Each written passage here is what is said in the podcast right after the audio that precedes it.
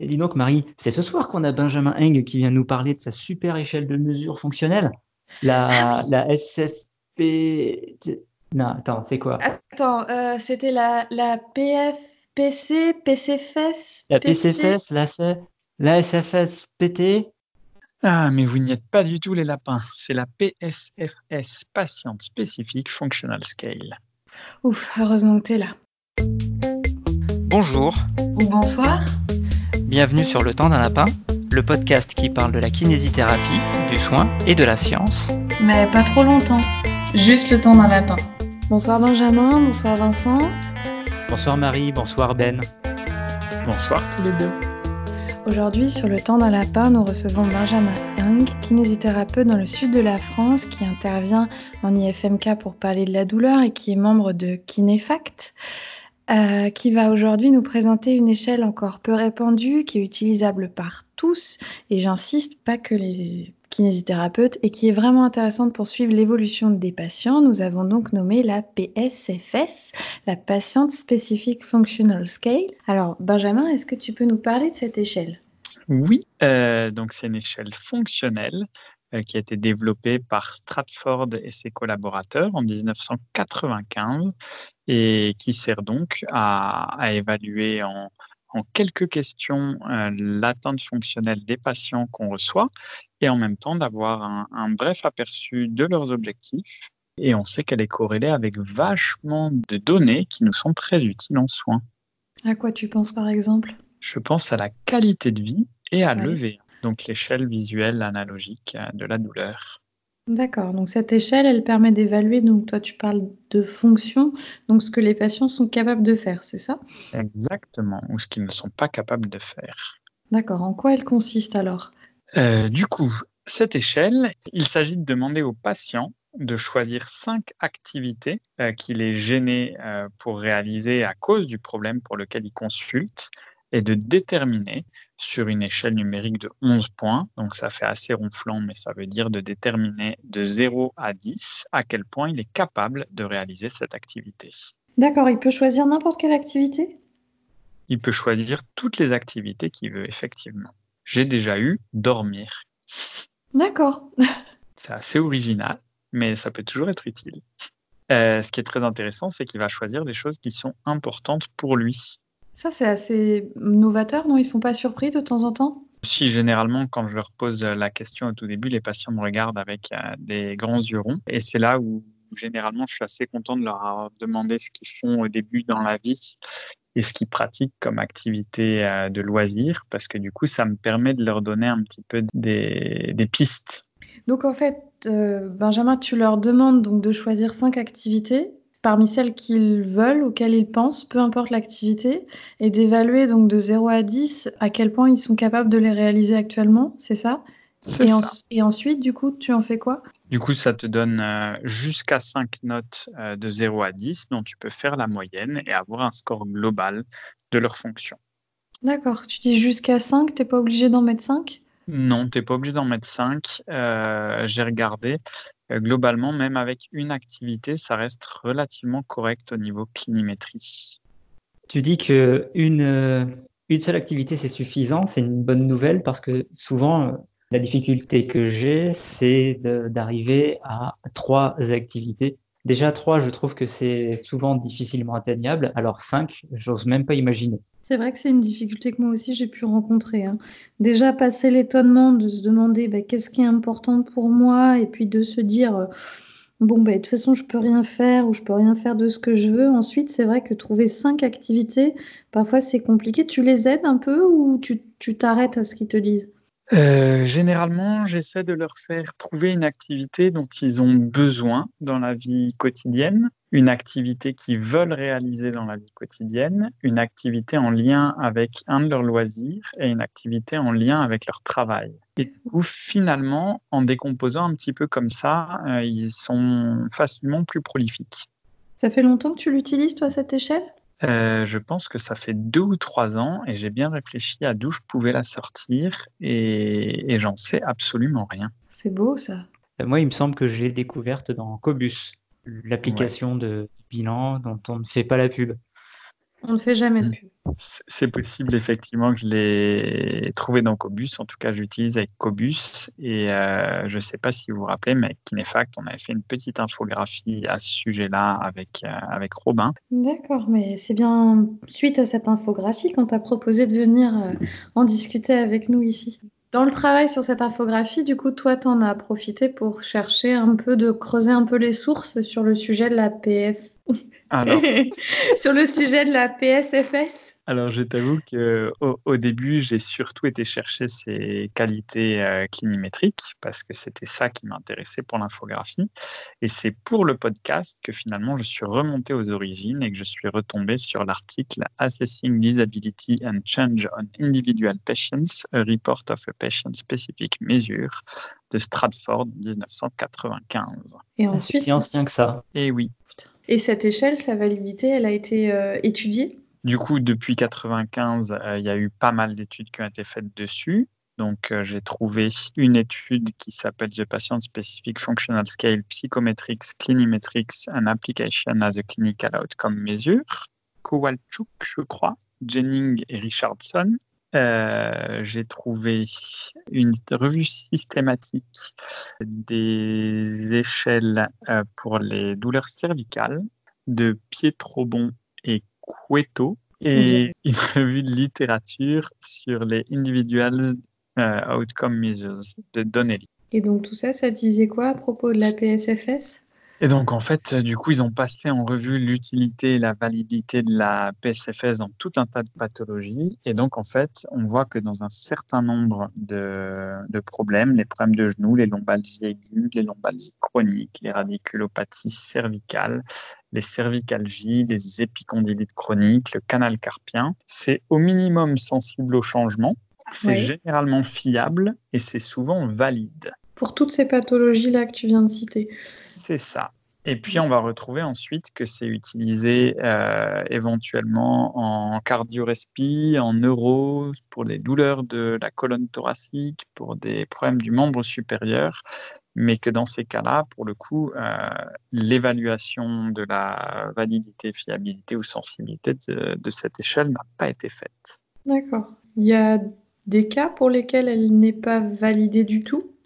Ou c'est juste qu'elle n'est pas évaluée? Écoute, j'ai pas cherché ça spécifiquement. Euh, il me semble que dans l'une des revues de littérature, euh, ils disent qu'ils sont tombés sur une, une, étude qui contredisait un peu les autres et qui disait qu'elle n'était pas folle folle. Euh, mais ça, ça, reste visiblement une exception par rapport au corpus de littérature qui est produit sur cette, sur cette échelle. Et quand tu dis fiable et valide, elle est comparée au questionnaire couramment employé pour chacune de ces pathologies. Euh, le DASH pour l'épaule, euh, l'FL pour les lombaires, par exemple. Alors, du coup, euh, dans l'étude Princeps, elle est comparée au MACTAR. Un C'est un monstre de Star Wars, c'est ça? Même pas. J'ai un trou sur le truc, c'est une échelle canadienne de la fonction qui a l'air d'être utilisée par les ergothérapeutes, surtout si j'ai bonne, euh, bonne mémoire. Mais du coup, euh, dans cette étude, ils l'ont comparé au, Roland, au questionnaire de Roland Maurice. Et après, il y a des études de comparaison qui ont été faites avec le Neck Disability Index pour les cervicales ou avec euh, l'échelle de qualité de vie en 36 questions, la SF36. D'accord. Euh, et qui trouve donc en fait une bonne corrélation entre les, résultats de la PSFS et ceux de ces échelles qui sont quand même beaucoup plus complexes et, longues surtout. Elles avaient aussi l'inconvénient, ces échelles, de ne pas être adaptées. Euh, c'est ce qui donne, par exemple, je crois, comme, euh, comme défaut du Roland Maurice. C'est que si on fait un Roland Maurice à, un sportif de haut niveau qui vient pour une gêne dans son sport, mais qui apparaît au, mettons, au 40e kilomètre d'ultra trail, on va avoir un résultat qui va être très peu pertinent pour, euh, pour le suivre, alors que finalement, la PSFS, elle va rester adaptée euh, pour lui, euh, pour son sport. S'il a l'habitude de courir 80 km et que là, il coince à 40, ben, il va avoir un, score qui sera probablement proche de, de 5 sur 10 dans sa fonction course et ça va beaucoup plus nous renseigner. Et puis finalement, c'est une échelle qui se fait très vite comparé au questionnaire. C'est ça. Moi, je me suis chronométré avec des patients par curiosité et euh, en moyenne, euh, j'ai mes, mes, réponses en 2 à 5 minutes. D'accord. L'autre avantage qu'elle a, c'est ce que tu dis, Ben, hein, c'est qu'elle est pertinente. Euh, oui, C'est ça. En fait, du coup, euh, la sensibilité, ça veut dire que euh, on sait globalement que pour la plupart des pathologies pour lesquelles on va avoir l'idée de l'utiliser, si elle change, c'est que l'état de notre patient change. Donc si le score augmente, c'est que notre patient s'améliore. Si le score diminue, c'est qu'on fait fausse route. Euh, la fiabilité, ça veut dire qu'on va réussir à avoir des résultats un petit peu comparables d'un examinateur à l'autre.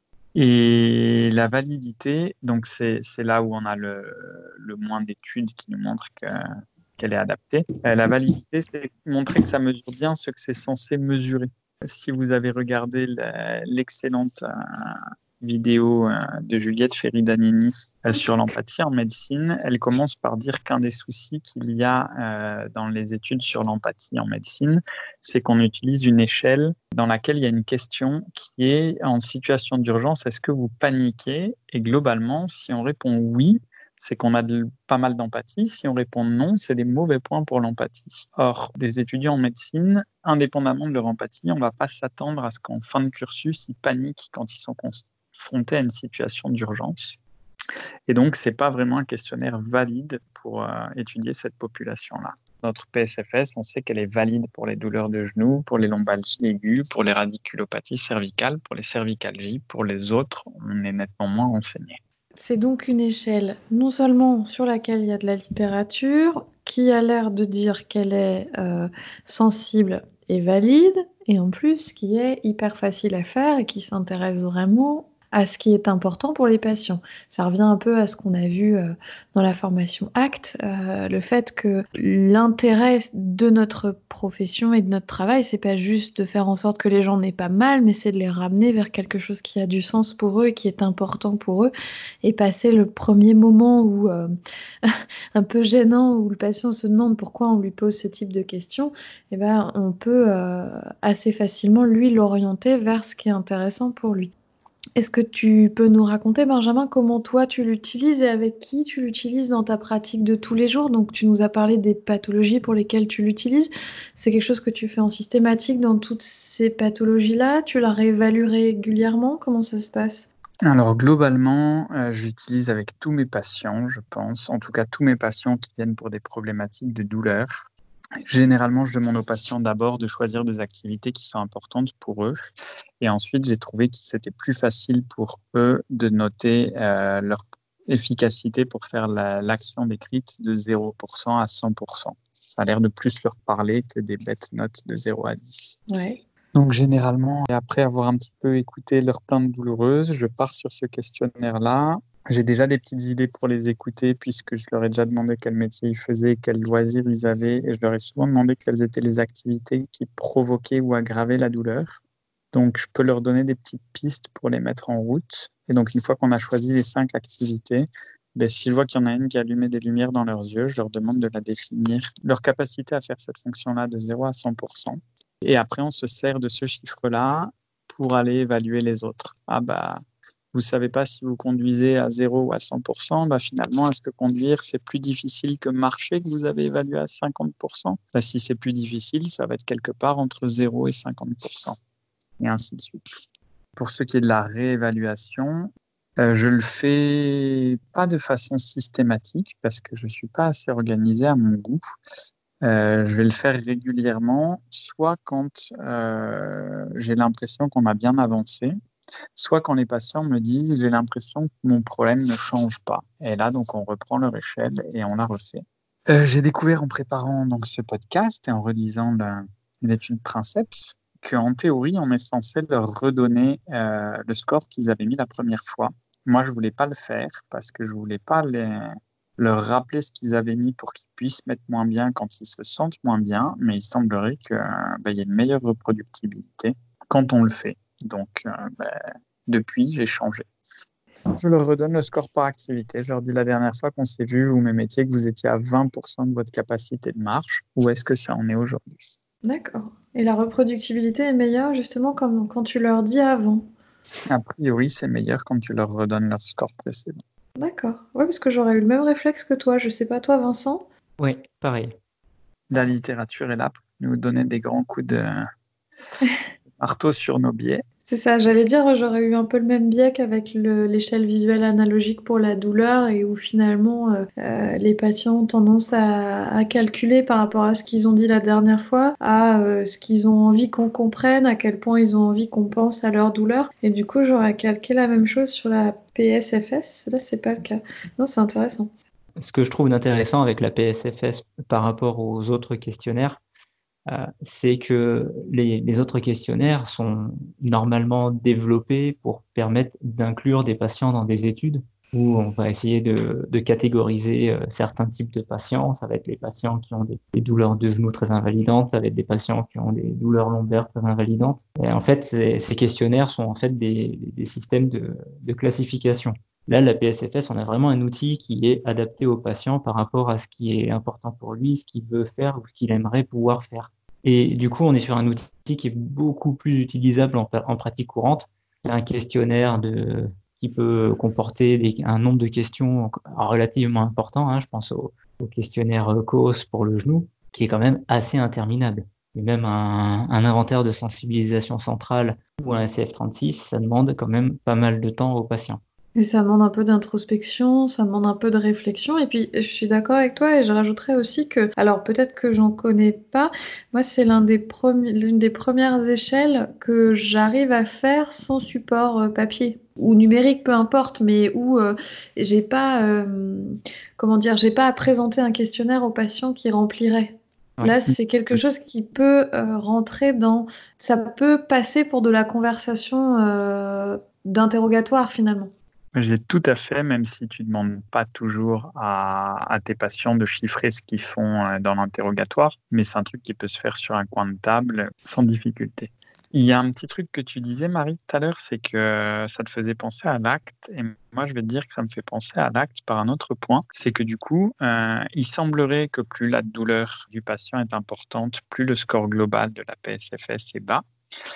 Et donc, moins la douleur est importante, plus le score global de la PSFS est haut. Mais à aucun moment, en fait, on est obligé de demander au patient la douleur qu'il a quand on réalise cette échelle. Et donc, on, on va avoir l'information sans avoir amené l'attention du patient sur la douleur, sans avoir euh, ramené la douleur au centre du problème. Et quand on a un doute justement sur est-ce que mon patient a moins mal, on peut lui refaire une PSFS sans avoir à lui poser la question et à lui faire faire une introspection et, à aller euh, le pousser à se souvenir de toutes les fois ces derniers temps où il a eu mal et finalement se concentrer sur la douleur, le négatif et le problème au lieu de se concentrer sur les solutions et les améliorations. Ah bah écoute, euh, moi je suis tout à fait d'accord avec ça. Euh, on voulait vous parler un petit peu parce que Vincent et moi, ça fait aussi un petit moment qu'on l'utilise, cette échelle. Euh, Vincent, probablement depuis plus longtemps que moi, il y a une histoire d'âge en jeu, n'est-ce pas? Un peu de tendresse. Tout simplement parce que Vincent, tu as Cobus que je n'ai toujours pas et tu l'as depuis un long moment, donc j'imagine que la PSFS, tu t'en sers depuis un moment également.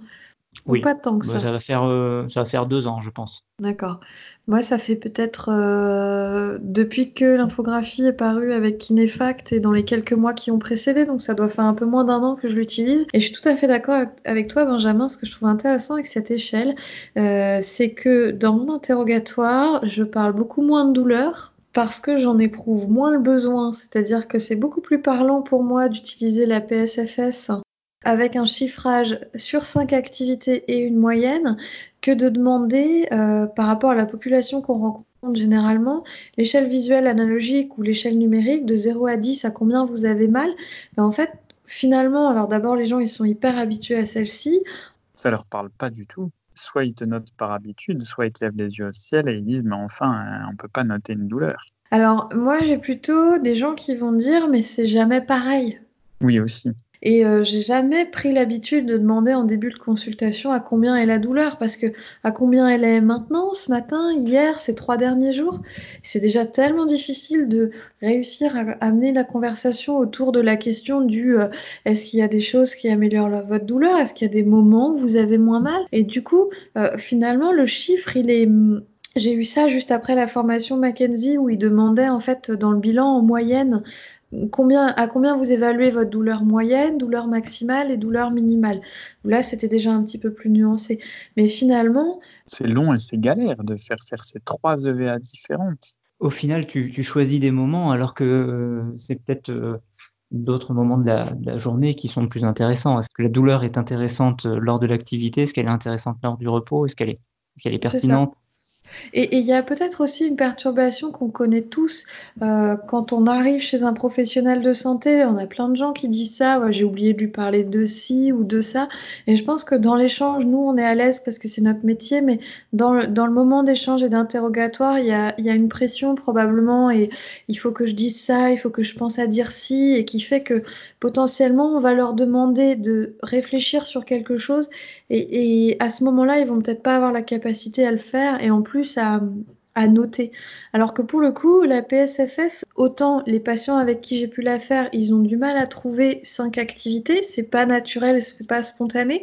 Autant par contre, j'ai jamais eu de difficulté à leur demander euh, un pourcentage. moi, je te dirais toujours, et puis juste la semaine dernière où il y a 15 jours, j'ai une patiente chez qui, euh, au bout de, je pense, 5 minutes, j'ai abandonné l'idée de réussir à lui faire noter la seule activité mmh. qu'elle avait trouvée. Ah. Je, vois euh, ce, que tu veux dire, ça m'est arrivé aussi plusieurs fois. Pour toi aussi, Vincent, c'est plus pertinent euh, que l'évaluation à proprement parler de la douleur?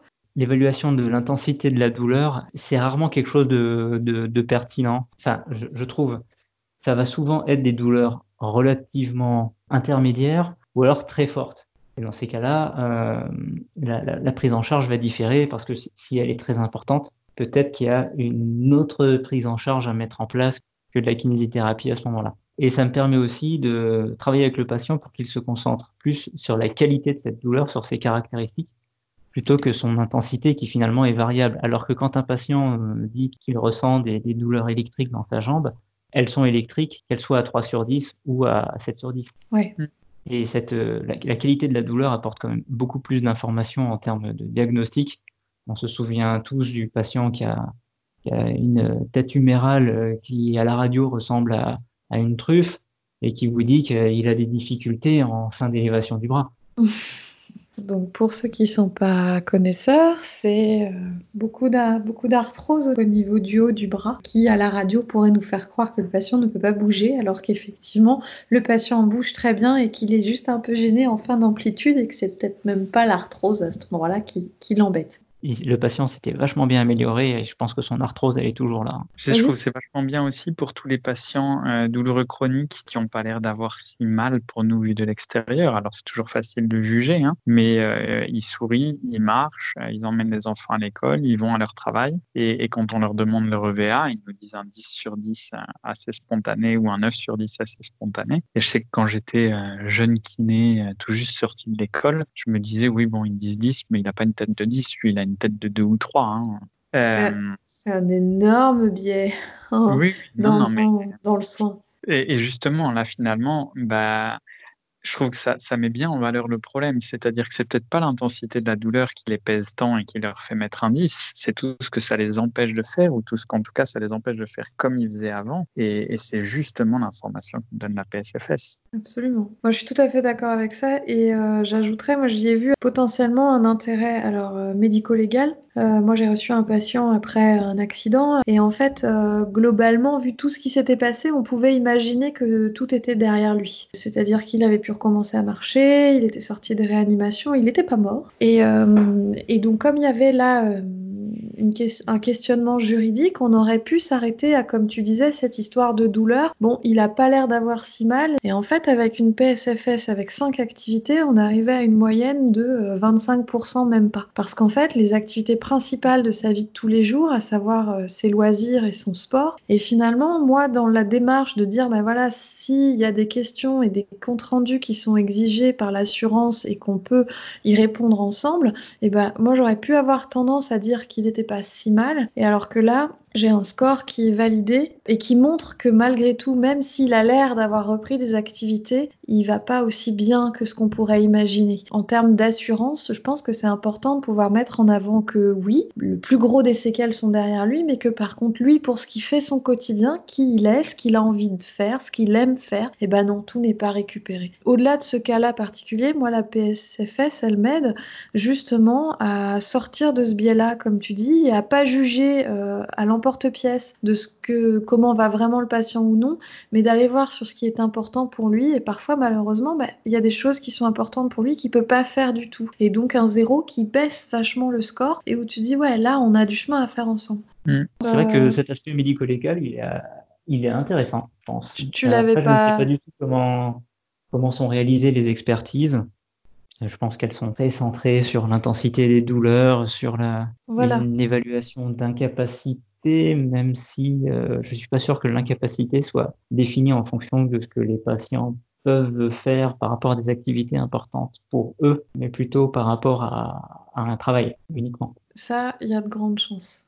Tu vois, un patient, euh, typiquement un patient retraité, euh, si on juge pas par rapport au travail et que euh, on juge à sa capacité à faire sa toilette, à s'habiller, à manger, à, dormir et éventuellement à marcher un peu, bah, il risque officiellement de ne pas avoir de séquelles ou alors un peu par rapport à l'intensité de sa douleur, mais on mettra pas en avant le fait qu'il y a plein d'activités qu'il aimait et qui étaient importantes qu'il ne peut pas faire. Mais inversement, une la PSFS peut être favorable dans le sens où, euh, malgré des douleurs qui demeurent euh, importantes, le patient arrive malgré tout à réaliser des activités et à, le faire euh, assez proche de ce qu'il aurait fait avant. Elles sont juste beaucoup plus douloureuses qu'elles ne l'étaient. Elle met vraiment en avant l'activité malgré la douleur et les objectifs du patient et les sortir de ce fameux je ne veux plus avoir mal, mais plutôt d'aller carrément dans Qu'est-ce que vous, vous voulez Qu'est-ce que vous voudriez pouvoir faire?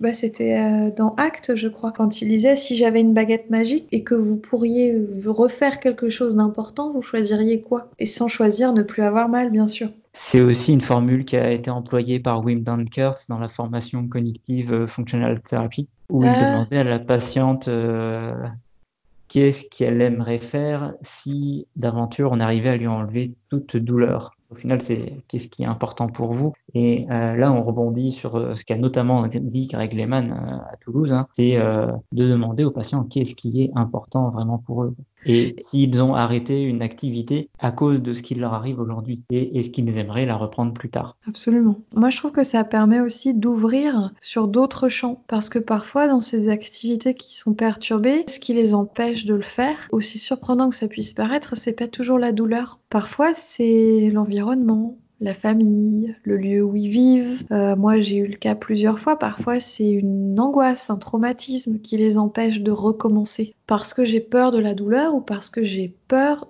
de ce qui s'est passé la dernière fois que je l'ai fait. Et du coup, eh ben, ça peut permettre nous d'orienter aussi vers un suivi. Bah, Est-ce que vous en avez parlé à votre, médecin généraliste? Est-ce que vous voulez que je lui en parle? Est-ce que euh, vous avez du soutien par rapport à ça?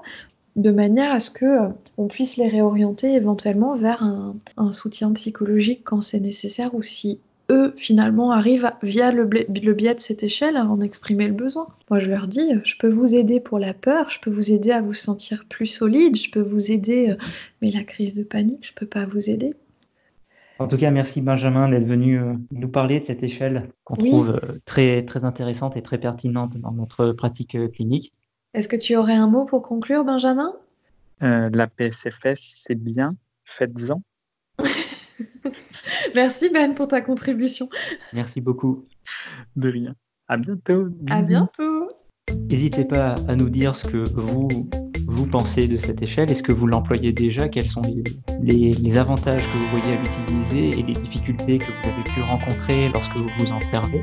Alors, on vous mettra toutes les références sur le blog. N'hésitez pas à essayer. On serait curieux d'avoir votre retour sur ce que vous pensez de cette échelle et euh, à quel point vous la trouvez intéressante pour aider le patient à revenir vers lui. En tout cas, euh, merci de nous avoir écoutés et on vous dit à très bientôt. Sur le temps d'un lapin.